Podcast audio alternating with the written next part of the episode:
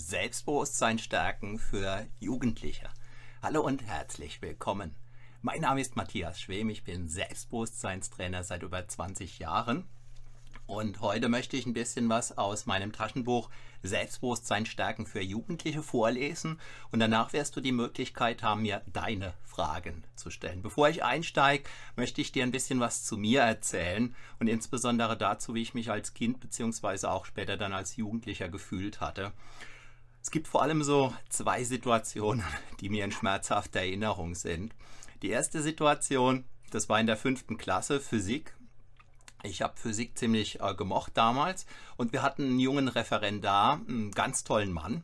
Und er hat uns eine Frage gestellt und ich hatte die Antwort sofort im Kopf, aber so wie es damals für mich normal war, habe ich mich erstmal nicht gemeldet. Es könnte ja falsch sein.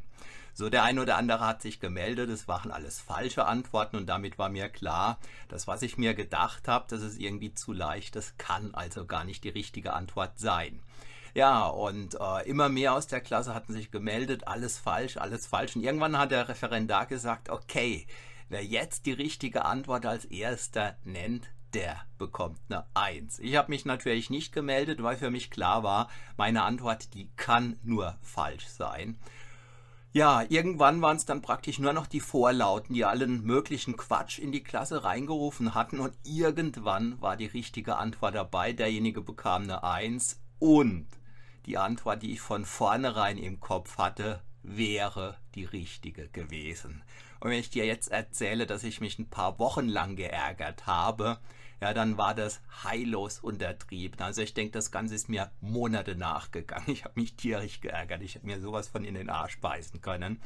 Und das war bei mehr oder weniger eine typische Situation. Es gab eine weitere Situation, das war dann in der 11. Klasse.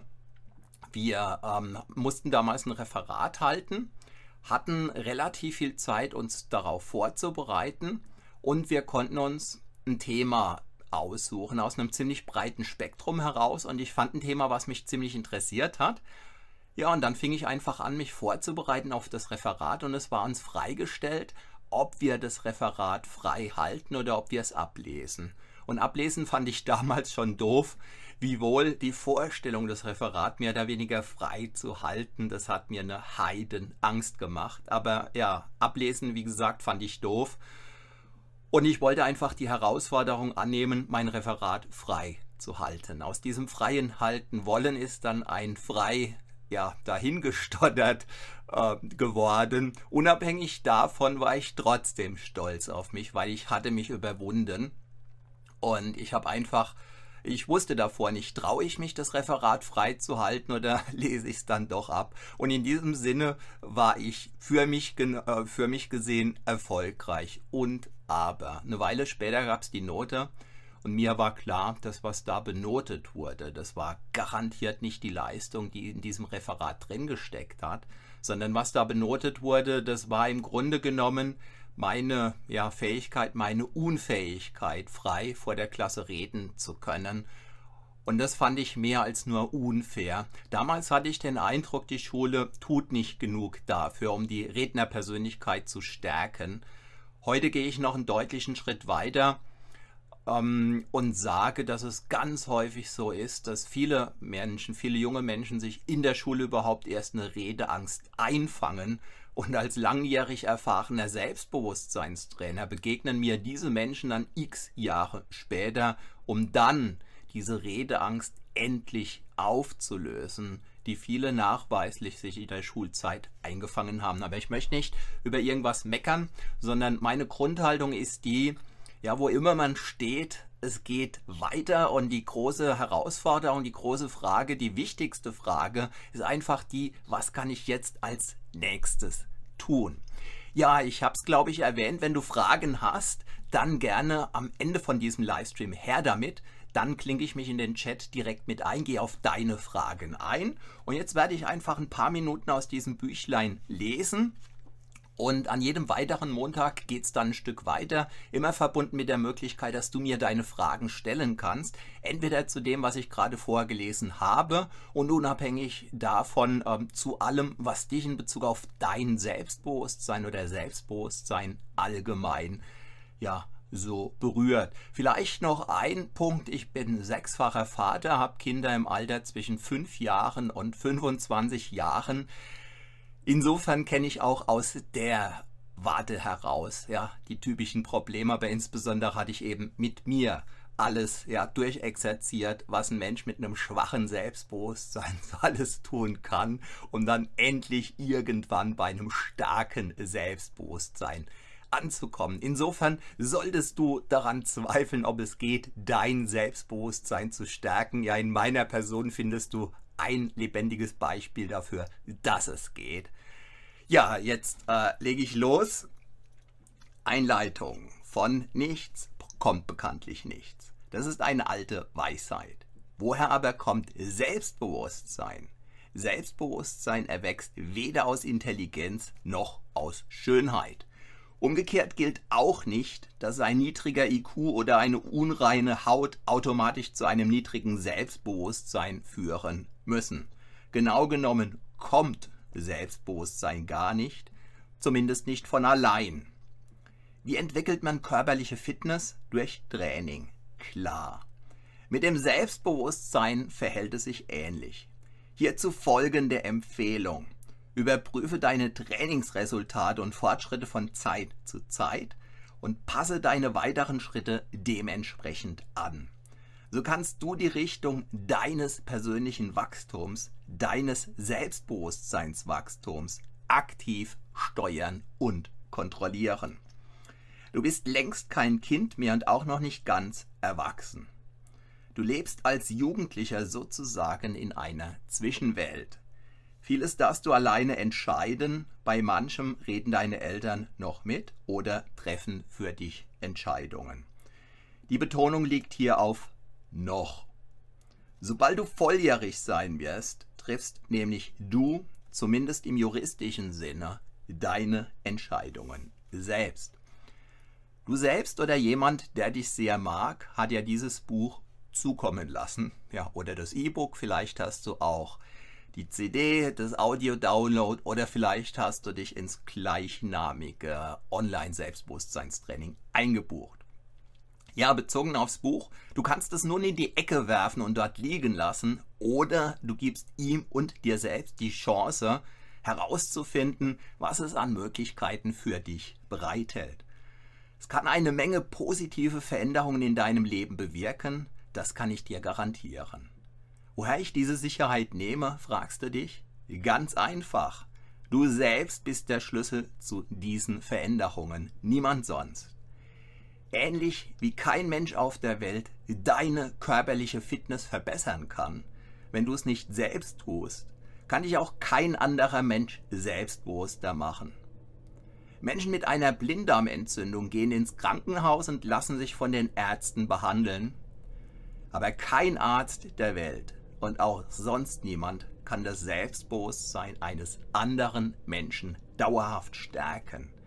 So wie du deine eigenen Muskeln selbst trainieren musst, um an Kraft zu gewinnen, bist auch du der einzige Mensch, der dein Selbstbewusstsein aufbauen kann. Zumindest sehe ich das so.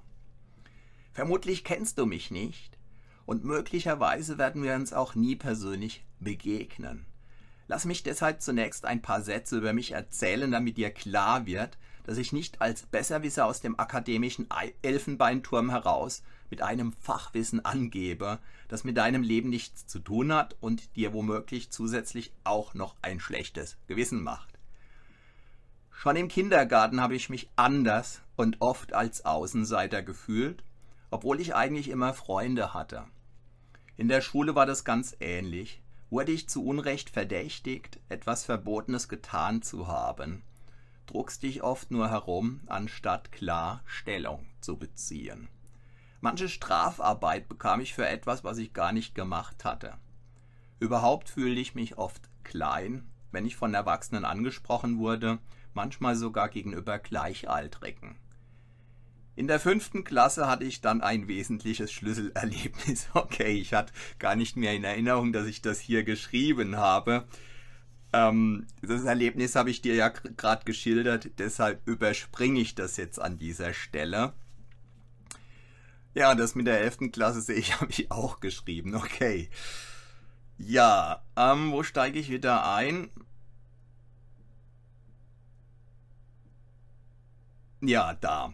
Obwohl meines Erachtens mein Referat, also die Rede ist jetzt von dem Referat, was ich in der 11. Klasse hielt, von dem ich vorhin erzählt habe, obwohl meines Erachtens mein Referat im vorderen Drittel mit dabei war, bekam ich nur eine 4. Mir war klar, dass hier eigentlich mein niedriges Selbstbewusstsein bewertet worden war und nicht meine inhaltliche Leistung in Bezug auf das Thema des Referats. Das nahm ich zum Anlass, noch stärker an meinem Selbstbewusstsein zu arbeiten. Meine allergrößte Angst damals waren jedoch weder Referate noch Prüfungen, sondern Mädchen. Meine allergrößte Sehnsucht auch. Das Paradoxe war, je mehr mir ein Mädchen gefiel, desto größer war der Bogen, den ich um sie schlug, aus Angst. Fasste ich nach wochenlangen inneren Anlauf doch mal den Mut, sie anzusprechen, blieb ich oft mitten im Satz stecken, vermutlich mit hochrotem Kopf, drehte mich um und flüchtete in meine innere Welt, allein mit mir und meinem Weltschmerz. So, jetzt hast du eine ungefähre Vorstellung, wie es mir damals innerlich ging.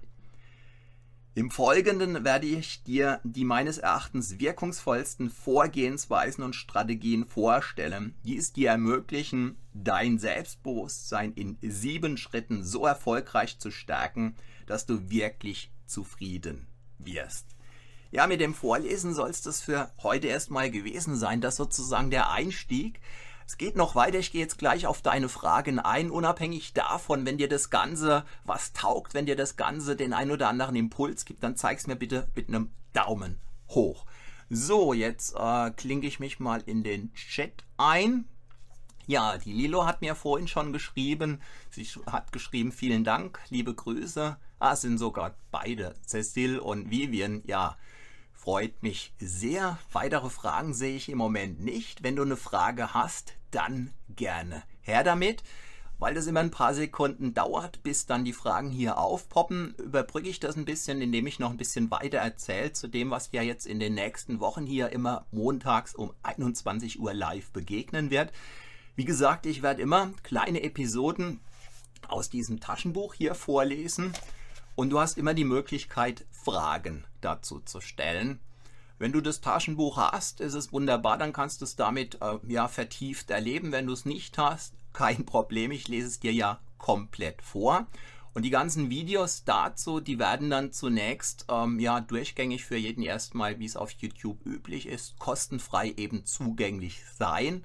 Es kann sein, dass ich die zu einem späteren Zeitpunkt nur noch für die Leute, die in mein Online-Selbstbewusstseinstraining, den Link dazu findest du unter dem Video in der Beschreibung, die da eingebucht sind, dass die Videos eventuell nur noch für die zugänglich sind, aber die Entscheidung habe ich nicht getroffen bisher. Jedenfalls in den nächsten Wochen kannst du auf diese Videos zugreifen. Wenn du dieses Video hier jetzt nicht live siehst und du hast die ein oder andere Frage, dann schreib es mir gern direkt in die Kommentare unter das Video und ähm, häufig ist es so, dass ich innerhalb kurzer Zeit darauf eingehen äh, kann.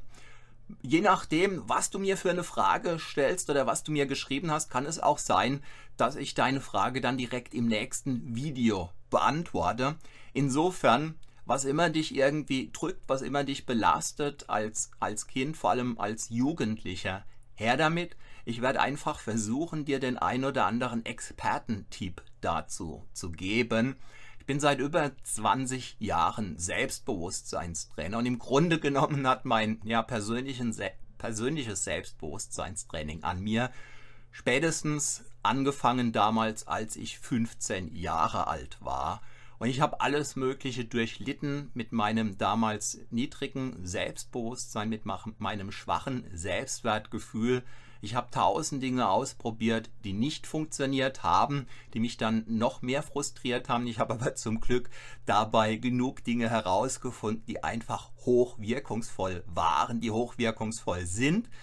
Ja, und die wertvollsten davon, die gibt es eben bei mir in meinem Selbstbewusstseinstraining, beziehungsweise ganz ähm, gezielt für dich zusammengestellt als Jugendlicher in diesem Taschenbuch und damit eben in den weiteren Livestreams, die ich wie gesagt immer montags um 21 Uhr hier per Livestream auf YouTube machen werde. Ja, da mittlerweile keine weitere Frage, Fragen eingegangen sind, gehe ich davon aus, alles soweit Paletti. Wenn dir das Ganze gefallen hat, wie gesagt, zeig's mir gern mit einem fetten Daumen nach oben.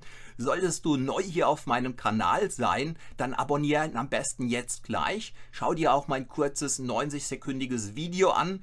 Da gibt es einen Zugang, einen Gratiszugang zu ein paar weiteren, wie ich finde, sehr spannenden und sehr nützlichen Videos, sodass du sofort damit anfangen kannst, dein Selbstbewusstsein weiter auszubauen als Jugendlicher und natürlich auch als Erwachsener. Ja, ich bedanke mich recht herzlich für deine Aufmerksamkeit, wünsche dir eine spannende Zeit. Lilo schreibt noch, was war dein Hobby früher? Ähm, ich war fanatischer Windsurfer.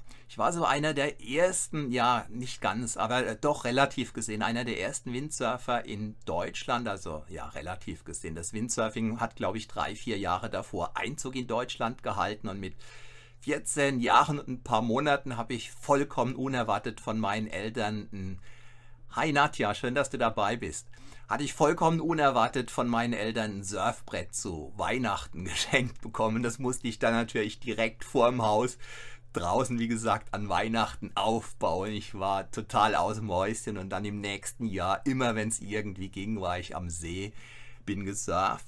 Was waren noch meine Hobbys? Ich bin ganz früh Skateboard gefahren. Ich war damals der erste Skater bei uns im Ort.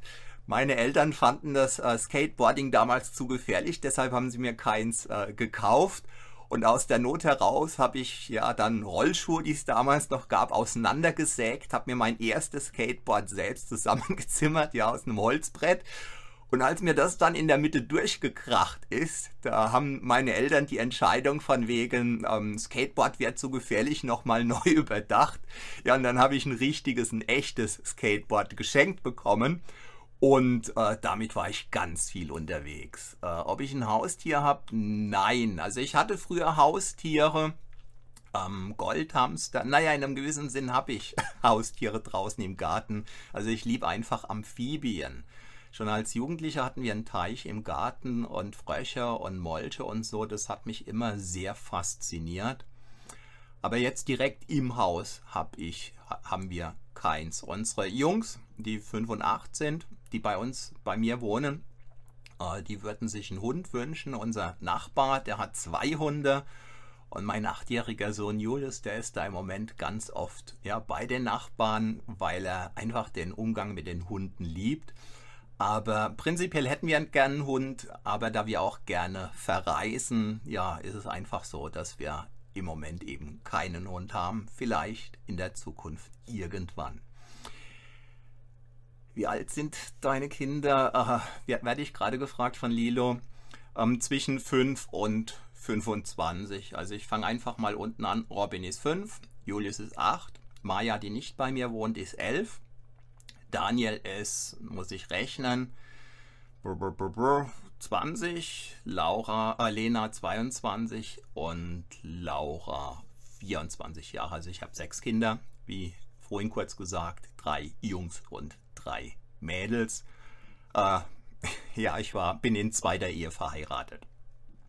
Ja, also dann recht herzlichen Dank für deine Aufmerksamkeit. Ich freue mich sehr, wenn du am nächsten Montag um 21 Uhr wieder live dabei bist. Ich freue mich zu jedem Zeitpunkt über deine Fragen, über deine Anmerkungen unter dem Video und werde garantiert darauf, darauf eingehen. Wenn dir das Ganze gefallen hat, zeig es mir mit einem Daumen hoch. Ja, ja, und ich wünsche dir frohe Ostern und freue mich, wenn wir uns am kommenden Montag wiedersehen. Bis dahin, mein Name ist Matthias Schwem.